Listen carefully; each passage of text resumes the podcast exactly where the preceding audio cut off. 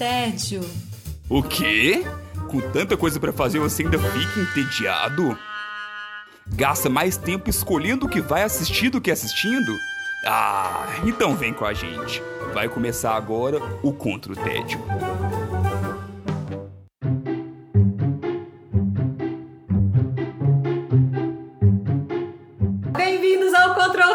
Tédio. Eu sou Sara Dutra e junto com os meus companheiros de guerra, nós temos a missão de te tirar do tédio. Os meus companheiros dessa semana são Felipe Chaves. Oi, Sara, estamos aqui no Carnaval em Casa. Então, melhor já o tédio já domina, então vamos combater o tédio, vamos gravar, que é a melhor coisa para sair um pouco da bad. Já que não tem bloco, tem tem podcast, né, pelo menos. Sim, tem quatro blocos de indicações hoje. É isso. Wesley Alves. Olá, galera. Eu hoje tô aqui pra cumprir promessas. Tô até pensando em mudar meu nome. Wesley, o cumpridor de promessas. Olha, não coloca esse Caramba. nome na minha lista porque eu vou começar a cobrá-las. Breaking Bad? Oi, quê? Ah, Enfim, Estamos a hipocrisia. Virou o ano e o Wesley continua cometendo o mesmo erro. Mas vamos lá, Alfredo Dutra. Tudo bem, Dudu? Alegria! E aí, combatentes contra o tédio, tudo certo? Certo não, né? Porque certo é o ano que tem carnaval. Isso sim é um ano certo. É, então vamos tentar compensar, né? Apesar de que De alguma 2020 forma. teve carnaval e não foi o ano certo, né? Apesar do, do contra Ah, mas só de ter o nascido. carnaval 2020 foi um pouco mais suportável, digamos assim.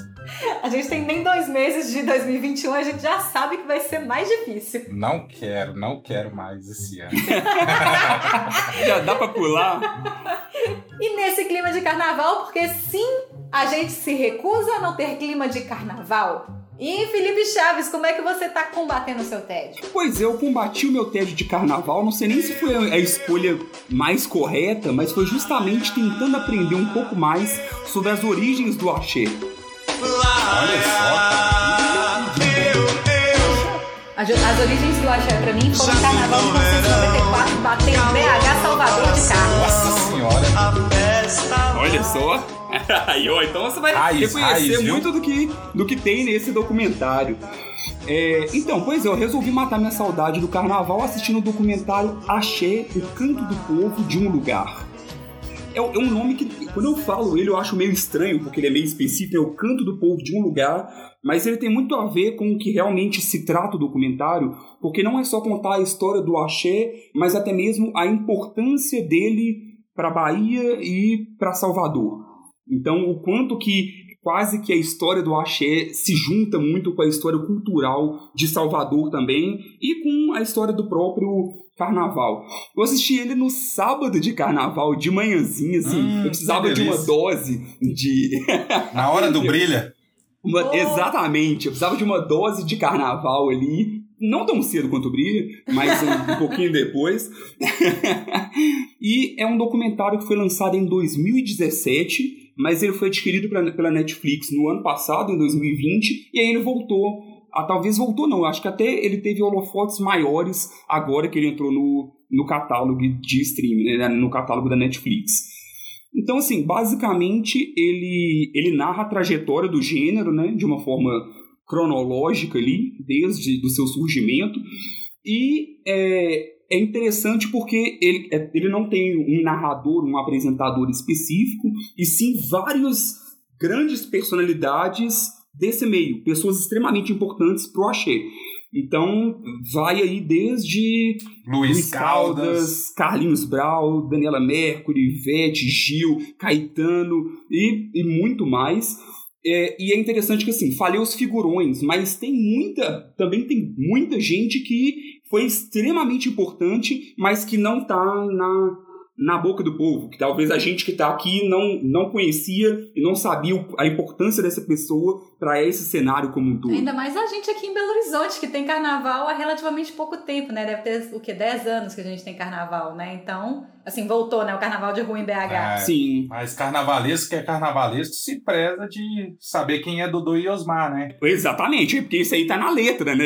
Não, tá na letra de, de uma das músicas mais importantes de todas do, do axé no geral. E aí, falando de Dodô e Osmar, inclusive, é, é interessante porque o próprio documentário ele abre tocando uma versão de, de Baianidade Negou e com um debate sobre quem que é o pai do axé, Uhum. no final das contas. E isso é, é legal porque, assim, cada um traz, vão apresentando alternativas de quem pode ser e contando praticamente a história dessas pessoas e a influência dessas pessoas, mas no final não tem um... um- não, ninguém bate o martelo, porque não tem um pai, sabe? Não tem quem É, é uma realmente... coisa orgânica, né? Exatamente. É, é o sangue da Bahia, cara. Não tem como. A galera lá nasceu para ser feliz, independente de qualquer coisa. É inacreditável o que, que o baiano consegue fazer, cara. Sim. E aí tem isso. Fala de, por exemplo, será que foi os pais são Dodô e Osmar mesmo, que são ali os criadores do, do, do trio elétrico, né? Quem, quem deu a ideia de um trio elétrico em si? Ah, será que são os blocos afro, que é os que levavam a festa pra rua? E aí fala muito sobre isso. Será que é o neguinho do samba, que era do, que é do, ali do Elodum, e que revolucionou a percussão de uma forma que não existia antes? Sabe? Será que é o. Tem um produtor, Wesley Rangel, que ele fazia parte de uma produtora que, tipo, apoiava a cena o máximo possível. O cara podia chegar lá, eu tô com isso, mas eu não tenho dinheiro. que ele Não, vamos dar um jeito, a gente tem que lançar isso aqui. Sim. Então conta a história de. É, é- é algo realmente muito orgânico e que teve participação de muita gente para poder acontecer. Então, no final, até o, o Caetano brinca assim, fala que é, talvez o pai seja o carnaval, sabe? É, e não tem o pai. O pai são os é o- artistas. Isso, e talvez assim exista também um príncipe. Que esse príncipe é o Luiz Caldas. E aí Sim. eu fiquei, eu fiquei, eu- me pegou muito de surpresa, porque assim, quem me conhece, quem já, já teve a curiosidade de ver quem sou eu ali, eu tenho cabelo cacheado, então não- tem alguém moreno de cabelo cacheado que nasceu na minha época que não teve apelido de Luiz Caldas na escola, que nunca foi chamado de Luiz Caldas na escola por causa disso. E aí, pra mim, pelo menos, era só uma. Era uma figura estranha, sabe? Que eu via assim, com, com roupas e tudo mais, e eu sa- sabia que era Se alguém apresentava importante. descalço. É, eu sabia que era alguém importante pro cenário, mas ele é extremamente foda, sabe assim, o, É. o cara, o, o cara, o cara trouxe elementos de, de várias e várias coisas e revolucionou a parada de uma forma, não existia isso de tipo assim, não, é uma pessoa à frente ali, sabe, que é essa pessoa que é contratada e aí mostra Luiz Caldas no Chacrinha e como que tudo foi mudando e muita gente foi pegando essa onda, a onda dele e pegando um pouco dele e adaptando também, não, assim, sinceramente, é, parece que escorre cultura se assistindo Ah, o, sim, o sim. documentário, sabe assim? E, e o que eu falo mais, assim, não só não é pra quem é fã do gênero, não, sabe? É quase que o- algo que deveria ser ensinado um pouco na escola ali, porque faz parte da história do Brasil, no final das contas. Então, é, mostra, igual eu falei, mostra muito de, do, do programa do Chacrinha, de como isso chegou na televisão, de como que o- a questão de. Antes era. Tinha muitos blocos africanos na rua, e aí o carnaval ele era algo totalmente do povo, igual. Uhum. E aí depois isso foi um pouco se perdendo, e aí os blocos, pelo menos em Salvador, acabaram virando grandes negócios, e aí foi perdendo um, um pouco da, daquela característica inicial. Tudo isso é abordado. Algumas coisas mais sutilmente do que eu gostaria. Eu acho que algumas discussões poderiam entrar mais, mas ainda assim é, é interessante demais. É, para se aprofundar, você pode pegar, tipo, outros é, documentários, filmes que trazem as histórias dos artistas baianos, que aí cada um tem a sua história de carnaval. Um, um dos que tem bastante história de carnaval são os Novos Baianos, que também ajudaram bastante nessa questão de trio elétrico e tal, da, de popularizar também guitarra baiana e tudo mais. Sim, sim. Eles são mencionados no começo do documentário, mas como eles não se enquadram tanto em axé, é, Ah, acaba sim, que não- não fala, passa. mais do, é, fala mais do Moraes Moreira. Então, assim, fala do Novos É. Baianos muito por causa da guitarra. Então, fala da Uhum. tocar a, a guitarra baiana ali. E aí depois fala da, da importância do Moraes nos blocos, porque ele realmente fazia muita parte do, dos É, ele, blocos. ele tinha uma, uma participação muito grande também, né? Puxa, a galera é, como se fosse uma, uma festa religiosa na Bahia, cara. Porque vem muito dessa coisa do é, Senhor do Bonfim, é, Iemanjá, quando se tem aquele dia do santo, que vira uma festa, mas ao mesmo tempo é uma celebração, né? E eu acho que o baiano leva isso pro carnaval também, entendeu? Igual você falou, tipo, independente do que aconteça, a gente tem que fazer o bloco sair. Se tem dinheiro, se não tem, a gente vai tentar buscar ali, vai fazer acontecer, porque eles têm aquele objetivo de celebrar, entendeu? É uma coisa linda, Bahia é linda, Salvador é lindo, Carnaval é lindo, Axé é lindo, demais. É, e é uma coisa interessante também, assim, eles, eles mostram muito esse aspecto, o lado cultural negro, no final das contas também. Uhum. Na verdade, muito não. Eles dão uma pincelada, é algo que eu também que senti um pouco de falta de, de aprofundar um pouco mais. Porque existem as pessoas que falam bastante disso ali. Tem uma parte até que é meio tocante, assim, porque um dos, dos músicos ele fala assim: não, pra gente foi uma grande conquista, porque nessa época em Salvador, quem andava com, que seja vestimenta ou cabelo, você tinha um dread, você tinha um rastafari, você tinha um, um, uma barba diferente, algo que remetia à cultura africana, muitas vezes a polícia te pegava para te levar para raspar seu cabelo e te soltar na rua de volta. Então não era algo, é, não era algo permitido. Sabe? Então, se você fizer, não era algo que você poderia. E aí, pouco tempo depois, blocos com milhares de pessoas falando sobre a cultura africana, falando sobre todo esse movimento cultural negro. Então, é, isso é muito legal, sabe? O, o, jeito que ele fala de, de conquista mesmo. Poxa, olha, olha onde que a gente conseguiu chegar, sabe? Então, uhum. o, que, o que, que a gente alcançou no final das contas. Isso é muito legal. Lindo, lindo, lindo, lindo. eu acho muito legal você falando isso, Chaves, porque eu lembro muito que assim a minha família ela renega muito axé. Minha família tem essa tendência de renegar muito axé. Então, assim, quando eu comecei a ir pro carnaval, eu fui vista do tipo, o que que tá acontecendo com a Sara, sabe? Porque era do tipo, a Sara não pode ir carnaval, gente, não pode curtir carnaval, não pode ter isso.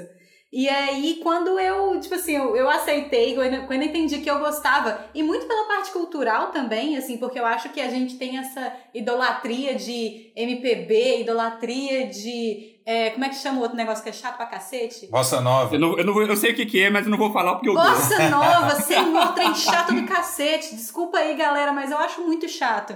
Sabe, a gente tem essas idolatrias todas. Não, cada um tem seu lugar. É. A bossa nova é muito boa para elevador, por exemplo. Só se for. Eu não vou render não porque eu sou muito fã. Eu sou muito fã, então não ah, vou render. É. é. Mas assim, e a gente fica nessa idolatria toda do Centro-Sul, né? Que no final das contas isso tudo é uma idolatria do Centro-Sul. Claro que você tem alguns artistas ali do Nordeste, tanto que você tem Caetano Veloso e, e Gil e Alceu, que estão ali de alguma forma, a galera coloca dentro da MPB, mas assim, a, a parte mais forte de algumas pessoas fica muito no axé. E, e, e existe uma, uma, uma ideia de de que o axé não é uma, um gênero musical que valha essa atenção toda, né? Tem essa, eu pelo menos eu tenho essa percepção desse background que eu tive, dessa, dessa, desse, desse histórico que eu tive, de que o axé não vale tanto a pena, porque aí você pega nos anos 90, você pega uma, uma galera um pouco mais comercial, né? Que, que fez, deixou muito essa ideia em, em algumas pessoas de que Sim. o axé é um ritmo comercial apenas, sem pensar no, na, no histórico e na importância cultural no Brasil, é, né? porque foi isso que atingiu a gente, é, né? Não, e é engraçado isso, porque no, lá mesmo, quando, hoje, se você for no carnaval aqui de BH, que toca bastante axé, é, você vai ver muito dessas músicas antes, dessas músicas que, que, que falam muito no documentário, que são as músicas antes dessa parte muito comercial sabe? Então, não é essa não é o que tem o foco tão grande no nosso carnaval, pelo menos aqui. Então, é igual a gente fala, igual tem vários, sei lá, dentro uhum. do próprio rock mesmo, não tem quase que subgêneros ali. Então, é, é eles não lá no, no Achei, eles não segmentam, eles não, não são de segmentar. A Ivete pode estar fazendo um show, tipo, lá em Nova York, que ela que, que, ela canta mais pop do que tudo hoje em dia, e aí, se uhum. perguntar, ela fala, não, eu sou uma cantora de axé. E pronto, sabe? Sim, assim, é, é, é, como se eles não quisessem, eles não gostam dessa segmentação. No final das contas, eles preferem enxergar, mas existe, né? A gente tem que entender que existem estilos diferentes. É, mas é o próprio mercado que direciona essa segmentação, né? É, mas, assim, em, em termos de criação, de construção, cara, é da mesma galera. É da mesma galera que sobe no trio, é da mesma galera que faz o bloco, é da mesma galera, sacou, que tá ali junto. Então, no final da, das contas, é tudo a Bahia, cara. O resto é, é o povo que distorce. É, não, e é engraçado, porque assim, chegou uma época que o, o próprio ali um, um, pouco do pagode e tudo mais pegou muito elemento de do axé também.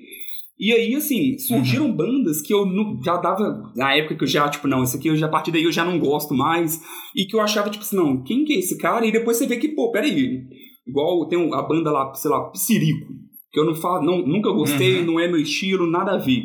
Só que aí quando você vai ver o vocalista, eu, o cara tocou antes com Carlinhos, o cara tocou antes com isso, o cara tocou antes, o cara foi dono do bloco isso, o cara tava à frente é de tal. A sabe? Galera. Então a galera meio que se se ajuda e tá todo mundo junto ali e crescendo de alguma forma, mesmo que vá para caminhos, algum vai para um caminho mais comercial, o outro vai para aquilo, o outro vai cantar música ali, beleza, sabe? Mas ainda assim tem essa raiz ali, é, é, é, todo, todo mundo pegou uma mesma inspiração no final das contas. Boa, Chaves. Então lembra pra gente qual é o nome da sua indicação e onde que a gente assiste para matar essa vontade de carnaval? então, assistam, vale a pena, independente do. Talvez até mesmo para quebrar preconceitos, sabe? Ah, não, deixa eu, deixa eu ver, deixa eu tentar conhecer um pouco. Eu acho que se assistir, sei lá, 10 minutos, já pode chamar muito aí a sua atenção. O nome é Axé, o canto do povo de um lugar. Tá na Netflix. Boa, boa, boa, boa. Queria falar a noite inteira de Axé. dá, pra, dá pra fazer especial, render muito. Mas agora a gente vai para outro lugar, um lugar bem diferente, eu suponho. Mas, Alves, como é que você tá combatendo o seu tédio? Eu tô combatendo meu tédio, quebrando a cabeça para tentar entender como eu vou fazer para cumprir a promessa que eu fiz no episódio, no último episódio do nosso podcast.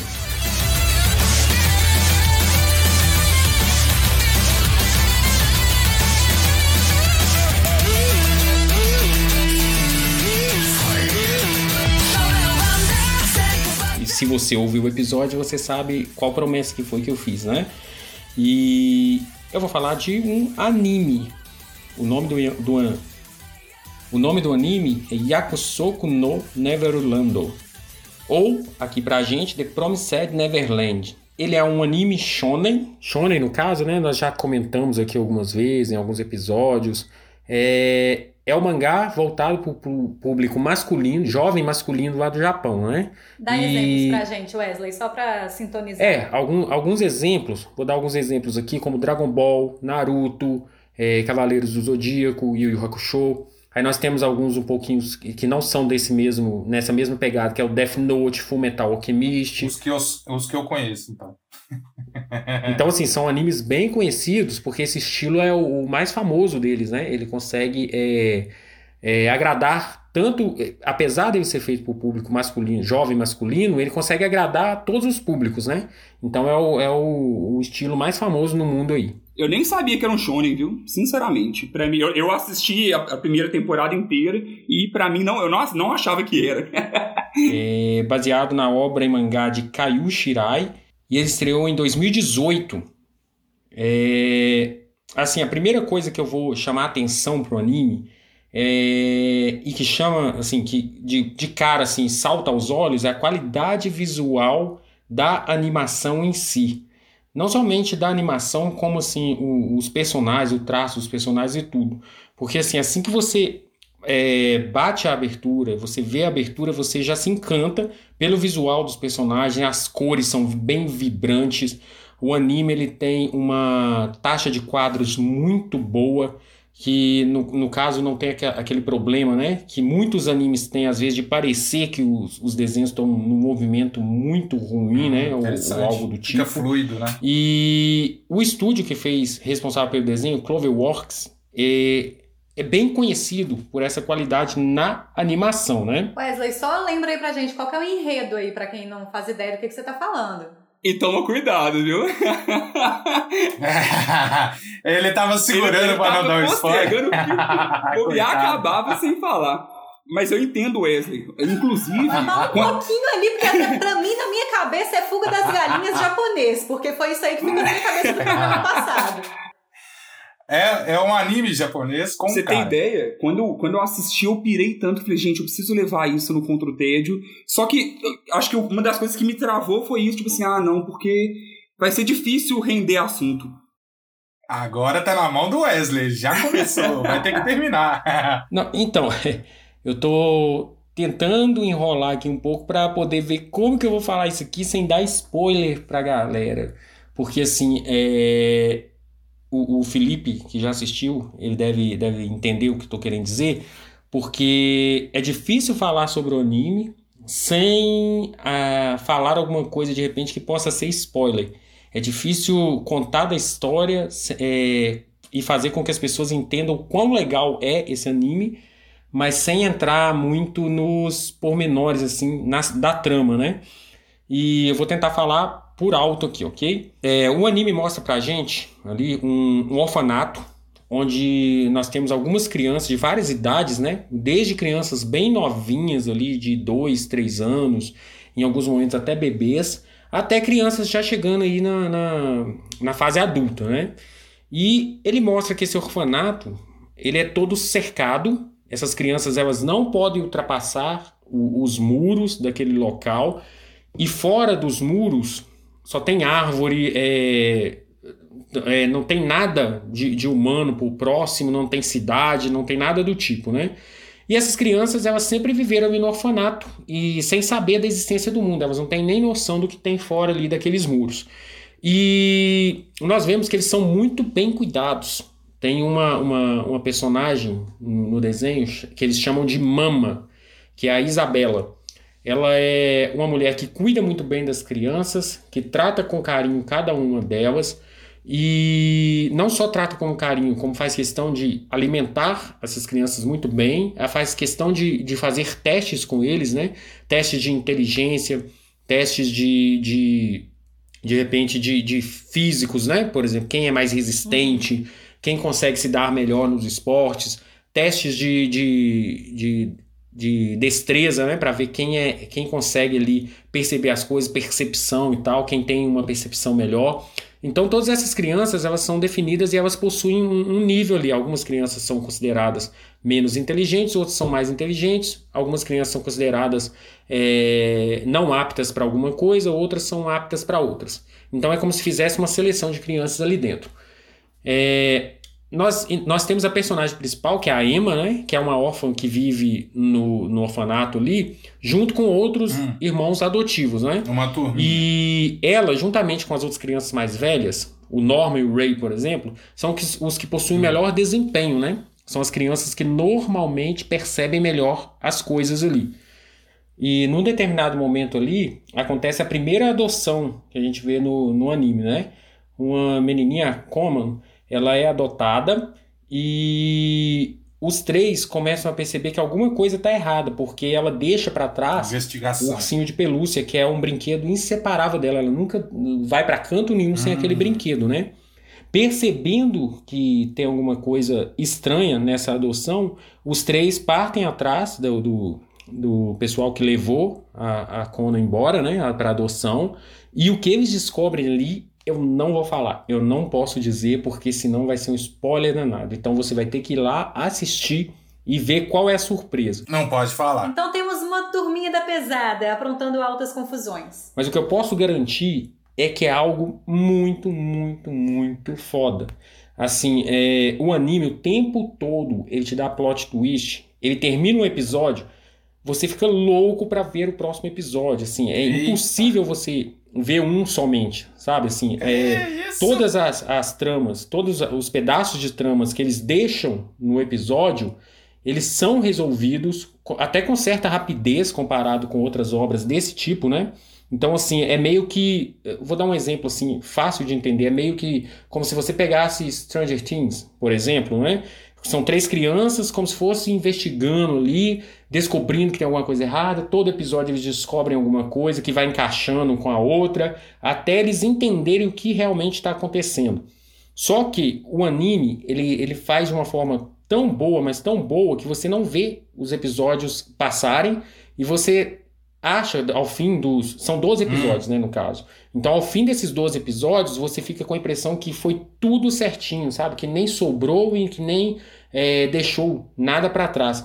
E a forma como é, os personagens descobrem as coisas é muito interessante porque assim ele, ele não demora muito a descobrir, os personagens realmente estão certos. Ele não brinca com você, ele, ele não faz você achar que é uma coisa e no final não é. No final é aquela coisa, só que o grande, o, o grande trunfo do anime é conseguir fazer com que essa coisa ainda seja interessante e que ela, é, a partir dela, surja outras coisas mais interessantes ainda. Então, assim, é, eu não sei nem como definir um anime exatamente, porque fica meio complicado. Mas o fato é que o anime é super. É, te prende muito, né? Você tá assistindo, fica o tempo todo querendo saber o que, que vai acontecer com os personagens. Eu, eu enxerguei muito igual, tipo, um Prison Break, sabe assim, no final das contas, de ah, na hora que você vê, ah, não, agora falta isso pro plano dar certo, e depois já não dá mais, e aí novos elementos surgem, a gente tem que lidar com isso. É pri prison... Você é enganado toda é, hora. É o Prison Break com tiquititas ali. prison Break com tiquititas. Puta que pariu. É isso aí. Quanto tempo tem os episódios, Wesley? Você falou que são só 12, né? É curtinho. Então. Assim, são, são 12 episódios, né? E cada, cada episódio ali em torno de 20, 25 minutos, que é o, o tempo normal de, de um anime mesmo, tá? Não passa muito disso, não. Então é tranquilo de assistir. Você é, assiste numa tacada só. Normalmente, se você tiver com tempo. É, e assim, o primeiro episódio, ele diz tudo, né? Então, se, por exemplo, se você for assistir o primeiro episódio e não gostar, nem vai pra frente, porque... É o primeiro. O primeiro fala tudo. Hum. O primeiro episódio já é... Assim, ele é considerado um dos melhores episódios já criados de, de anime. Então, assim, se você não gostar do primeiro, pode esquecer que não é para você, não. Aí pode correr mesmo da, da obra. É, eu gostei demais de assistir também e, assim, tem essa questão mesmo. O começo é muito instigante, então você empolga demais com esse primeiro capítulo. Os, os personagens são, são interessantes. Tem uma coisa que me incomoda um pouco nesse, em alguns animes, assim, que acontece em Death Note também, que é quando vocês, por exemplo, são crianças muito geniais sabe? Extremamente. Chegam a, chega a ponto que você fala, não, mas peraí, né? Sabe? Como é que. Calma lá, sabe? você, se sente burro às vezes assistindo, de tanto que tá todo mundo muito tramando tudo e, e é todo mundo muito inteligente ali. Mas eles, na, ali na, na história, é justificado. Eles explicam sobre isso, que realmente são. É, você pode ver no gâmbito da rainha. todo orfanato tem um gênio. É, Entendeu? verdade, mas ali tem uns três. ah, então esse orfanato aí era mais que os outros. É japonês, né? é japonês. Pronto, verdade. Já começa daí. Sim, Felipe, isso, isso que você falou é interessante porque assim eles justificam, né, todos os acontecimentos. Então assim, é, nada no anime é deixado solto, ponta solta. Então, por exemplo, é, eles serem geniais tem uma explicação, tem um porquê, porque assim eles já são instigados a serem geniais por algum motivo que você o tempo todo na trama não entende o que está acontecendo. Então assim é acho que um dos pontos mais fortes do anime é justamente como ele, ele dá soluções para tudo que é jogado para você. Você fica satisfeito com o desfecho dos acontecimentos, com o desfecho de cada pista que o próprio anime dá, né?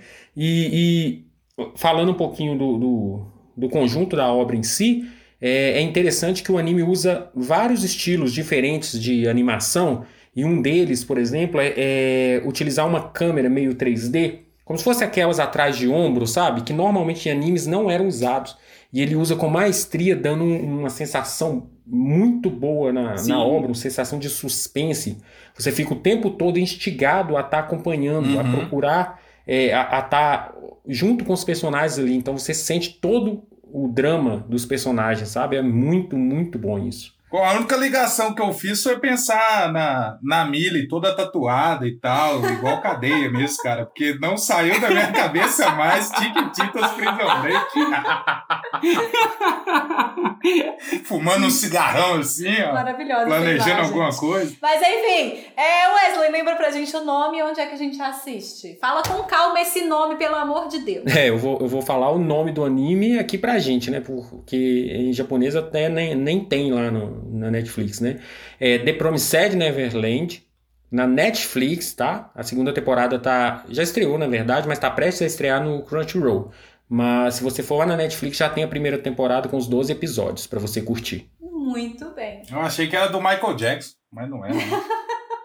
Neverland. Olha que você tá descobrindo alguma coisa aí. Vai chegar na segunda temporada aí, ó. Nossa. Eu vou passar pra minha indicação agora. Eu vou contar pra vocês que eu estou pegando uma peneira, um pouco de fubá e uma garrafa pra ver se eu consigo capturar o saci. Olha só! Aô, maravilha! Oh, entramos em outro tema aí, ó. Vamos do axé, agora com Aí, ó, tá cultural. Ai, gente, amo, amo, amo o folclore brasileiro. Eu acho incrível que o folclore brasileiro ele é feito de um monte de criatura extremamente má, sabe? Uma, uma galera assim da pesada real que vai te matar, que vai fazer você mil pedacinhos, vai te queimar vivo, tudo para proteger a floresta. Acho maravilhoso. Tudo para proteger a floresta. Essas teorias. Pena que, né, no caso, eles estão perdendo atualmente. Infelizmente. É. Eu vou trazer hoje um dos lançamentos da Netflix que se chama Cidade Invisível. Uma série brasileira que entrou lá na, na plataforma de streaming, mais conhecida aí do mundo, provavelmente, né? E que inclusive entrou em outros países também. É... E por causa disso eu fiquei com muita curiosidade de assistir. Do tipo, gente, será que isso é apto para gringos? Será que a, o nosso folclore ele faz sentido para gringos? E lá fui eu assistir. É, e uma, uma das coisas que me fez querer muito assistir é porque é uma série curtinha, são apenas sete episódios. E os episódios eles têm entre 30 oh. e 40 minutos. Então, assim, o negócio de repente acabou. Que isso, não sabia não. Rapidinho, maratona. Exatamente, é muito rápido de assistir. As minhas impressões iniciais foram que é uma série muito didática. É, para nós brasileiros, que é aí que eu fiquei nessa, nessa, nessa, batendo na tecla de que para gringos talvez não seja uma série tão, tão didática quanto para a gente. Porque quando eles apresentam algumas das entidades hum. que aparecem ali, pra gente é tudo muito óbvio, sabe? É, porque a gente conhece muito bem Sim. algumas algumas das entidades do nosso folclore. É legal também que eles pegam algumas que não são tão conhecidas assim. E aí você passa a série inteira, tipo, quem que é esse cara? Quem que é esse cara? Quem é essa pessoa? Quem que é? Quem que é essa lenda? E, e eu acho que é uma coisa muito legal de que eles usaram de uma que forma legal. muito interessante. Então, assim, se o Saci é uma, uma, um personagem extremamente óbvio o tempo inteiro, ele usa um negócio, uma, uma faixa vermelha na cabeça, é, ele chama Isaac, que é um anagrama de Saci, é, ele é negro, né, obviamente, é, então, assim, e ele manca. Ele, é, eles mostram assim que ele manca, que o Isaac manca. Então, se o Saci é uma criatura que pra gente é muito óbvia, outras criaturas não são tanto assim. É, e eles usam também formas diferentes de algumas das entidades, tipo a cuca, que pra gente ficou muito, muito, muito agarrado na nossa cabeça, a cuca do sentido do capão amarelo, que é um jacaré, né? Sim. Uhum. Que, que é uma, uma feiticeira que é um jacaré, que tem a forma de um jacaré. Originalmente a cuca não é um jacaré. A Cuca, ela, ela, inclusive a Cuca vem de uma lenda portuguesa, que era de um dragão, e aí chegou no Brasil como uma feiticeira, assim, só que ela se tornou esse jacaré no sítio do pica-pau e tudo mais. A brasileirou. É, exatamente. e eu vi um vídeo do PH Santos, inclusive, falando: vê se brasileiro ia ter medo de dragão. Jamais ia ter medo de dragão. A gente ia querer ter um dragão de estimação. É. Agora, um jacaré é outra coisa. É. Jacaré, São Jorge não enfrenta, não.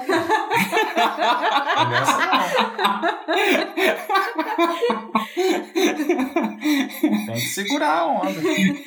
Então, assim, ela, em alguns pontos, ela pode parecer ser muito didática, mas em outros, essas mesmas características que eles vão colocando nas entidades, assim, nas formas humanas dela, entre aspas, são características que para mim deixaram tudo muito mais bonito.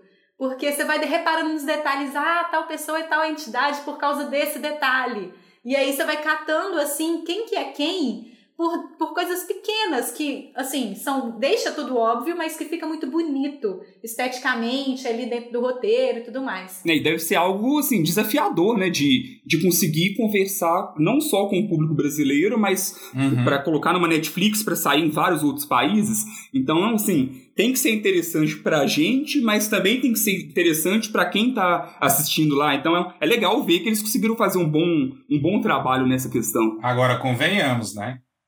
O Curupira é fácil de reconhecer lá fora, porque ele é simplesmente um Michael- Jackson fazendo um walk infinito.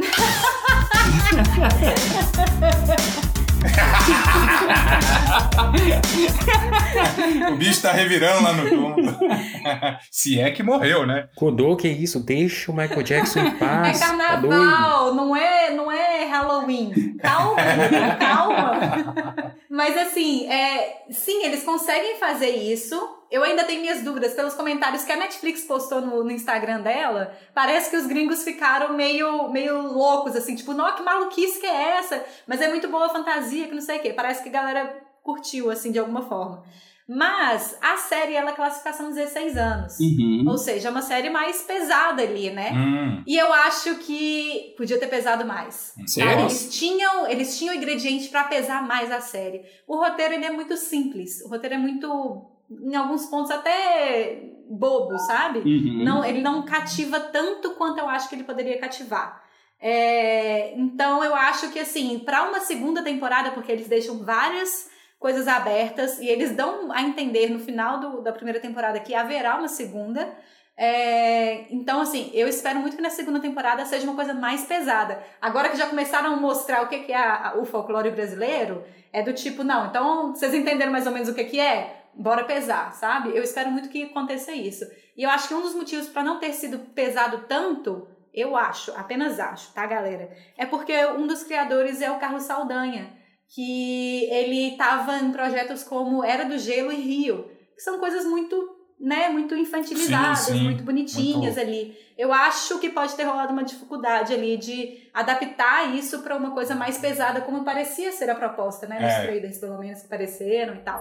É, e também, muitas vezes, a própria classificação limita público, né? Assim, não só de, de jovens assistirem, mas porque, por exemplo, eu sou uma pessoa que gosta muito de, de filme de terror, gosto de gore e tudo mais. Eu sei que, muitas vezes, a escolha de colocar uma classificação de 18 anos, o cara tem que abrir mão de, de ganhar dinheiro, sabe? Sim, sim. Pra poder fazer isso, Vai porque ele né? vai perder. É, até quando vai fazer um, um filme de quadrinhos aí, por exemplo, não é. se- Às vezes, se o cara conseguir diminuir a classificação, ele consegue mais público e mais grana do que, do que aumentando. Então, essas escolhas que infelizmente a gente vê e fala, nossa, podia.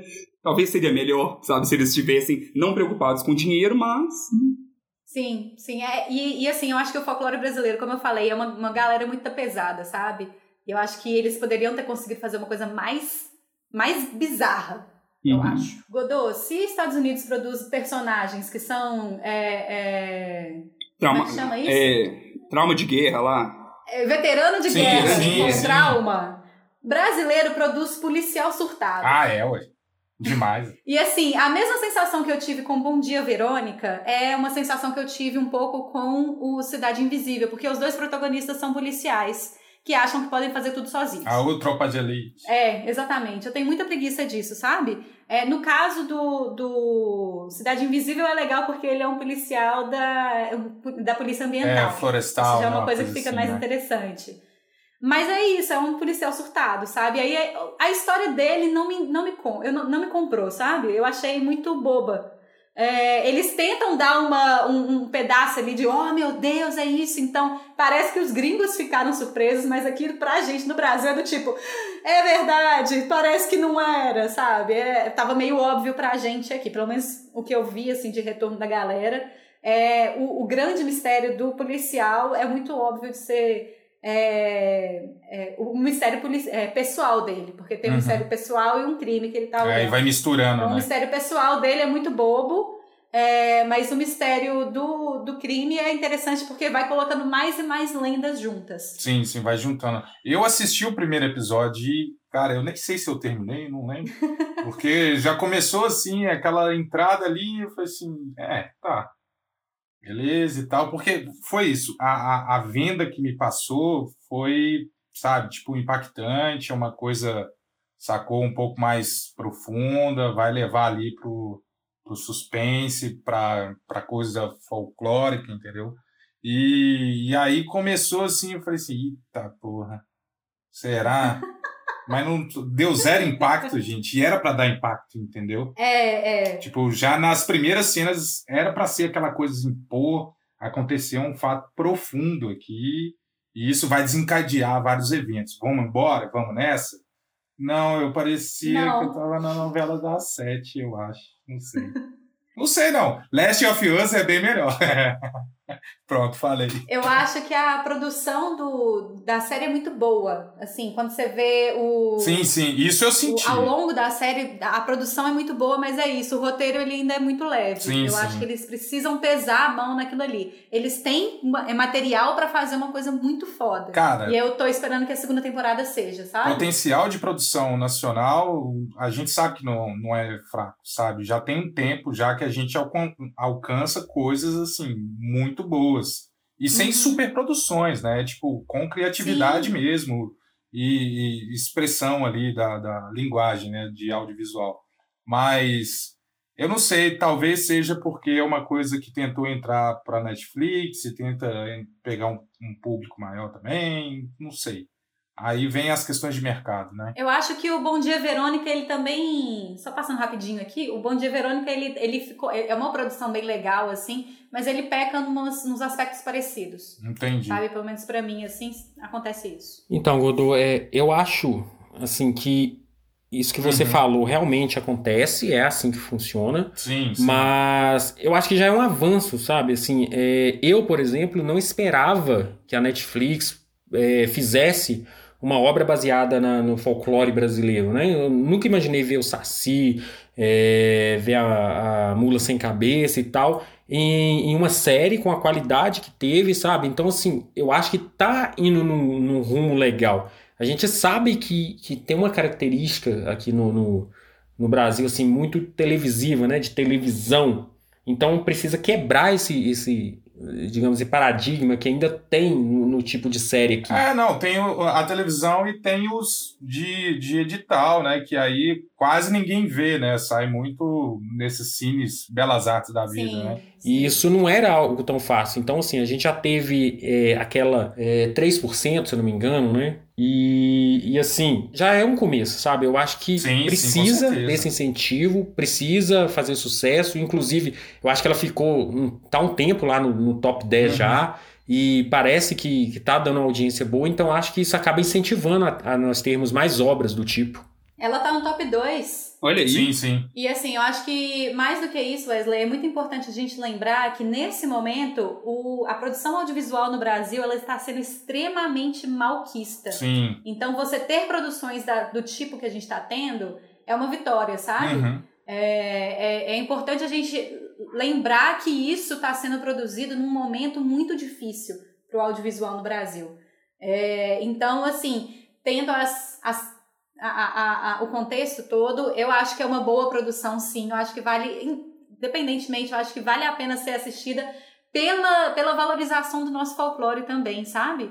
É, porque a gente fica falando muito aí de, de Thor, de Odin, dessa Sim, galera toda, e, velho, pelo amor de Deus, sabe? Quem que é esse povo aí pra brigar com o Saci, sabe? É, eu acho que a gente tem que lembrar, sim, que, que o nosso folclore, ele é muito rico. E a gente tem umas, umas criaturas, assim, que, que, que elas dizem muito de nós, sabe? Uhum. Que a gente tem que parar de Da olhar um nossa pouco cultura, pro, pro da- frio, pro, pra galera nórdica e lembrar aqui, velho, que a gente tem uma cultura enorme aqui dentro Sim, que sim. tá sendo destruída junto com a floresta. Quem fez Sabe? isso bem foi The Witcher, né? Que traz várias lendas e folclores da Europa que não são muito populares, né? E aí conseguiu, né, introduzir ali no meio do, do- da série, né? Seria É, não, e só de ter cinema fantástico, assim, eu já acompanhei um pouco desse cenário no Brasil e realmente é muito desafiador, sabe assim, de, Uhum. de criar que seja o, o próprio terror, que seja uma série como essa, com esse tipo de elemento. Não é, antes, muita gente reclama do cinema brasileiro porque é, tem existe muito essa questão da Globo Filmes ali, Mas é Uhum. o que dava. Era, era o que era o patrocínio, o que entrava gente. de dinheiro, é o que tinha É, apoio. cada coisa tem seu Sabe lugar, assim, né? se você fosse num festival de, de, de filme indie e tudo mais e tal, alguns festivais até de curtas e tudo, você via tanta coisa boa, mas Nossa. que não ia chegar mesmo É. em várias e várias pessoas. Então, Distribuição é difícil, é, então assim, retorno é difícil. é legal ver um cara, sei lá, com, com um gabarito, igual o, o Carlos Saldanha tem, de querer, tipo assim, não, peraí, eu vou mudar e eu vou tentar, porque querendo ou não, assim, Sim. é chato admitir isso, mas o nome do cara talvez Tem pode ajudado. ter ajudado a propiciar um projeto como esse, Sim, sabe? não. Então, E assim, eu não acho que é chato admitir, não. É real, sabe? Sim. Isso faz diferença. Faz diferença em qualquer lugar. é, não é só o roteiro, sabe? Ah, não, pô, não é o roteiro, não é só a ideia, e sim, Sim. o cara fala, não, eu tô, eu tô dentro dessa aqui. Tô apostando. E aí, ele já tem, é, o cara já tem cartucho pra isso, entendeu? Eu acho que é, é isso. A gente precisa lembrar de valorizar um pouco mais a nossa cultura e, bem como é, a gente estava falando do axé, né? Isso faz parte da gente. Querendo ou não, não importa. Sim. Isso faz parte da gente. A gente também tem isso dentro da gente. E, e é valorização real, assim, que é necessário para a gente manter a nossa cultura viva e parar um pouco desse estrangeirismo exagerado que a gente tem o tempo inteiro no, no- na nossa cara. né? Então eu nem vou falar da minha indicação. Aí indica, o, o Godot vai indicar Rambo. Ai, ai, ai, gente, eu vou falar de cultura americana. Puta que pariu. Vocês me botam em cada enrascada, gente. Oh, meu Deus do céu. Então, só pra fechar, então, Cidade Invisível tá disponível lá na Netflix, é uma série original Netflix. Então vai lá, Godot, como é que você tá combatendo seu tédio aí, consumindo esse enlatado Tô americano? vendo um, um documentário de brincadeiras de criança nacional. pra resgatar a infância, aquela coisa que nossos avós brincavam e tudo mais.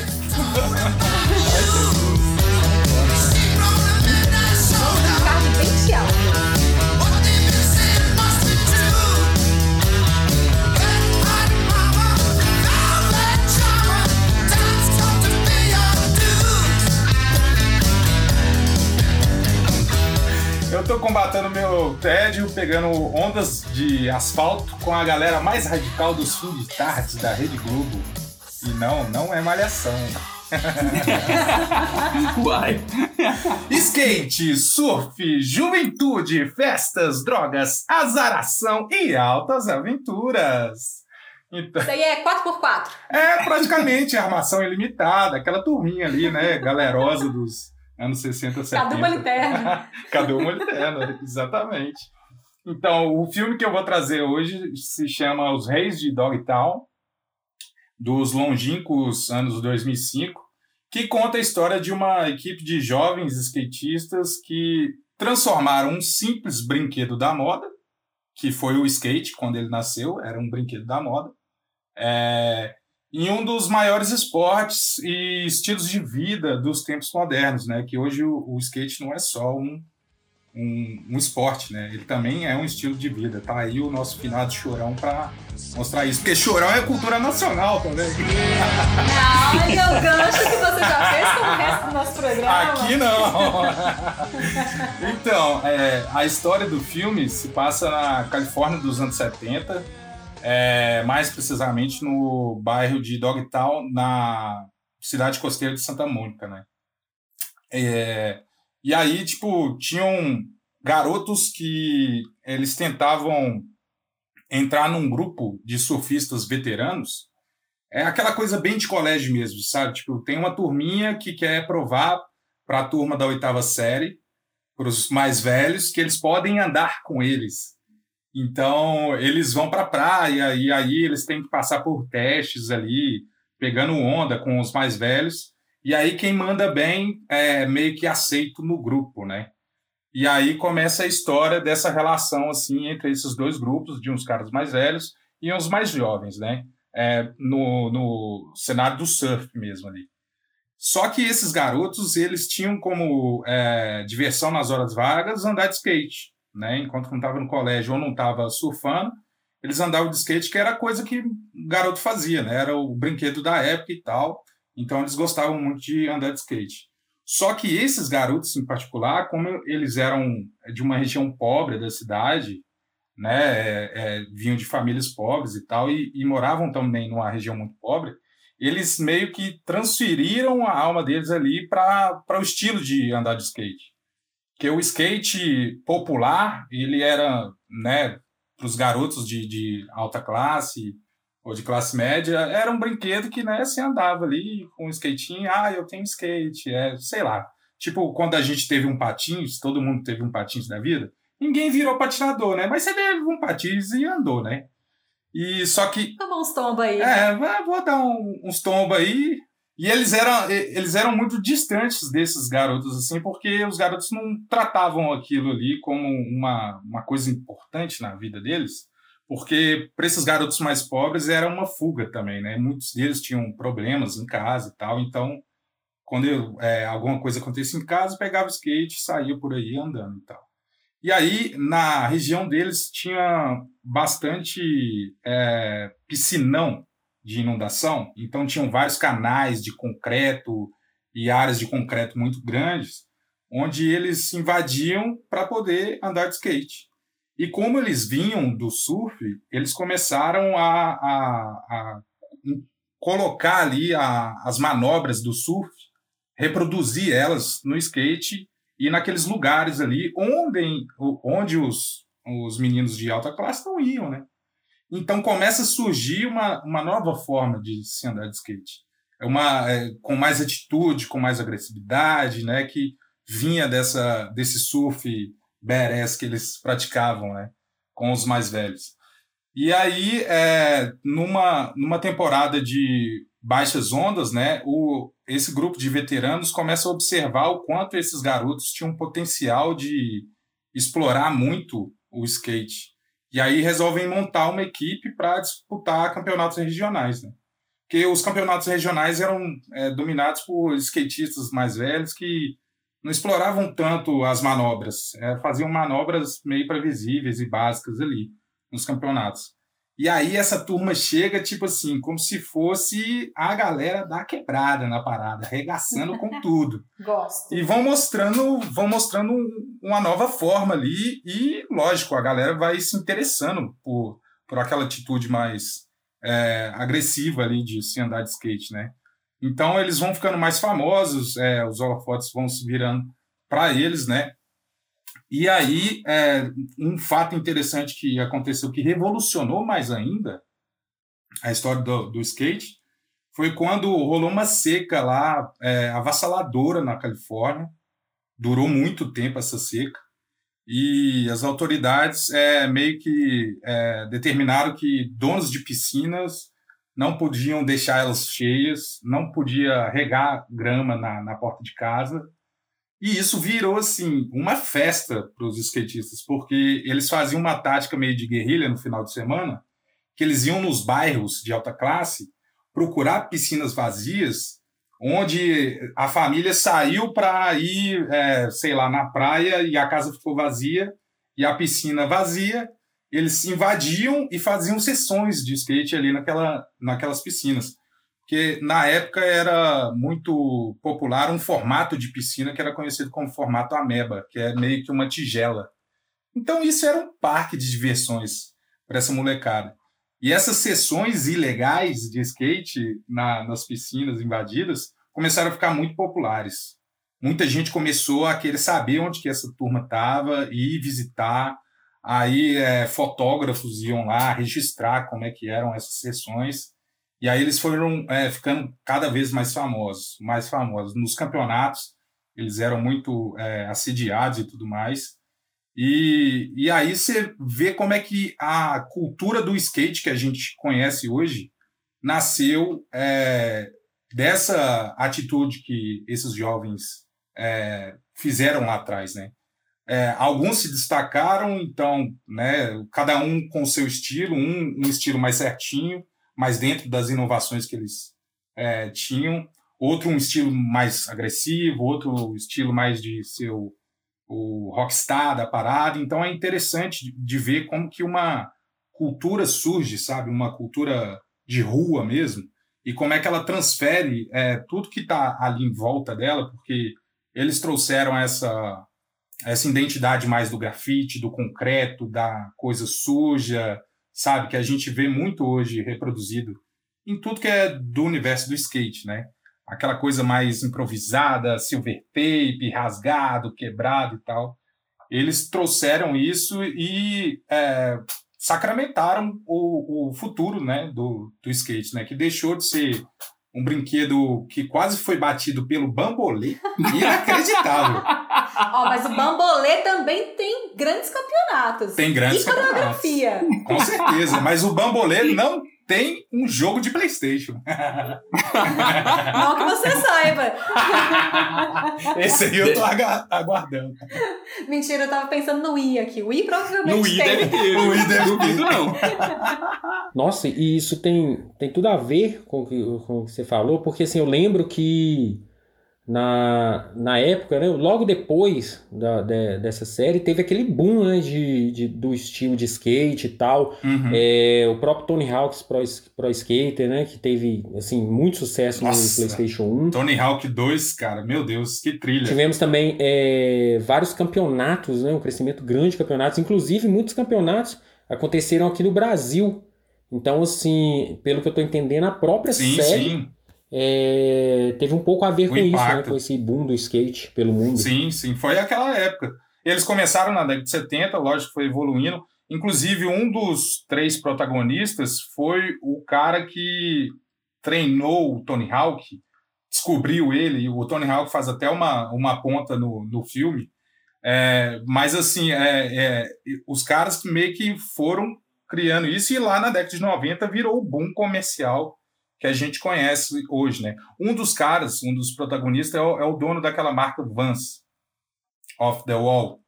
Então, Off the Wall é porque é- era uma manobra que ele criou nessas piscinas Sim, vazias. Então, tudo tem história, né? Uhum. E o filme é baseado em, em fatos reais. Na verdade, ele é baseado num documentário sobre a história dessa turma.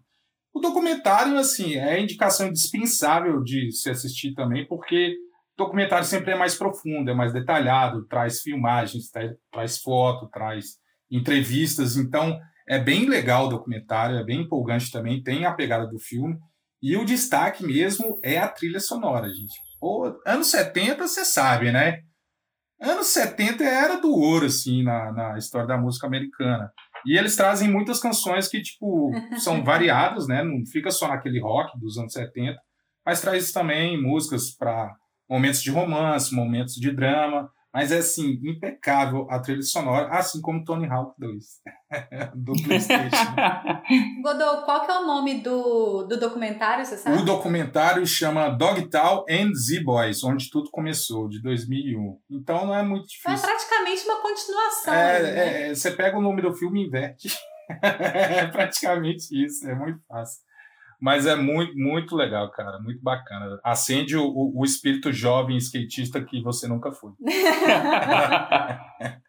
É legal que a gente começou o programa falando sobre as origens do axé ali, né, da cultura brasileira, e aí vai para as origens do skate, que é, no final, a- atualmente, né, acabou se tornando uma cultura que é vista no mundo inteiro, assim, né, de alguma forma, que impactou muito a cultura brasileira também e tudo sim, mais, é sim. bem legal mesmo. Movimenta milhões e tudo mais. Não, eu, na minha adolescência, eu torcia o nariz Ali- pro axé porque eu andava com os skatistas. Aí, ó, tá Ó. vendo, gente? Ó, a briga de gangue! Olha o crossover aí. Tem que abraçar todo mundo, tem espaço. Você tem que andar de skate ouvindo Luiz Caldas. Isso é a coisa brasileira.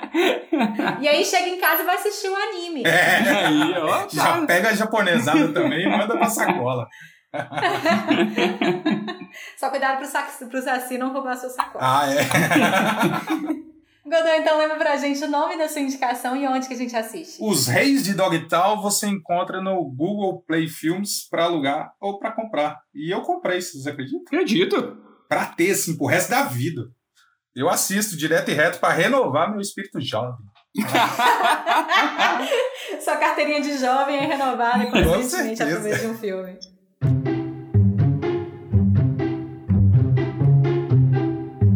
Chaves, nós temos abraços?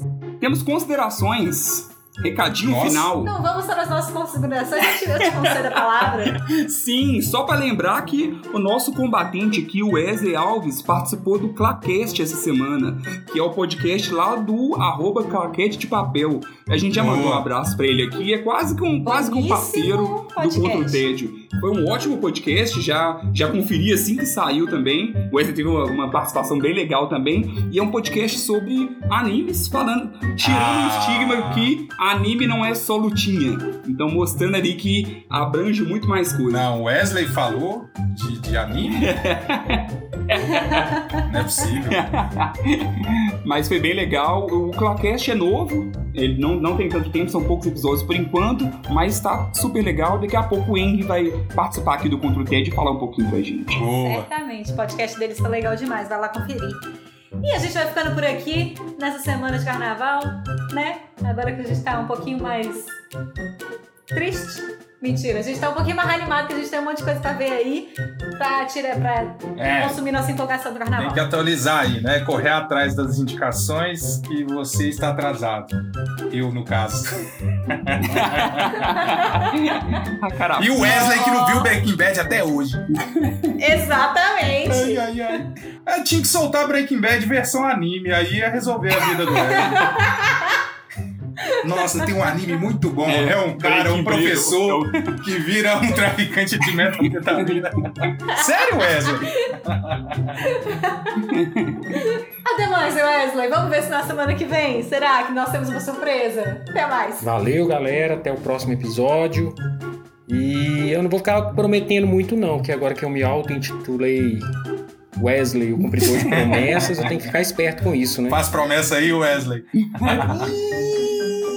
Já era. Tchau, Alfredo Dutra. Tchau, Godô. Valeu, galerinha. É isso aí. Continue praticando esporte, escutando axé, vendo filme japonês, anime, né? E, e curtindo um folclore nacional. Não se esqueça do folclore nacional, senão ele vai, ó, a cuca vai te pegar. É, já viu o Saci andando de skate? Tchau, Felipe Chaves.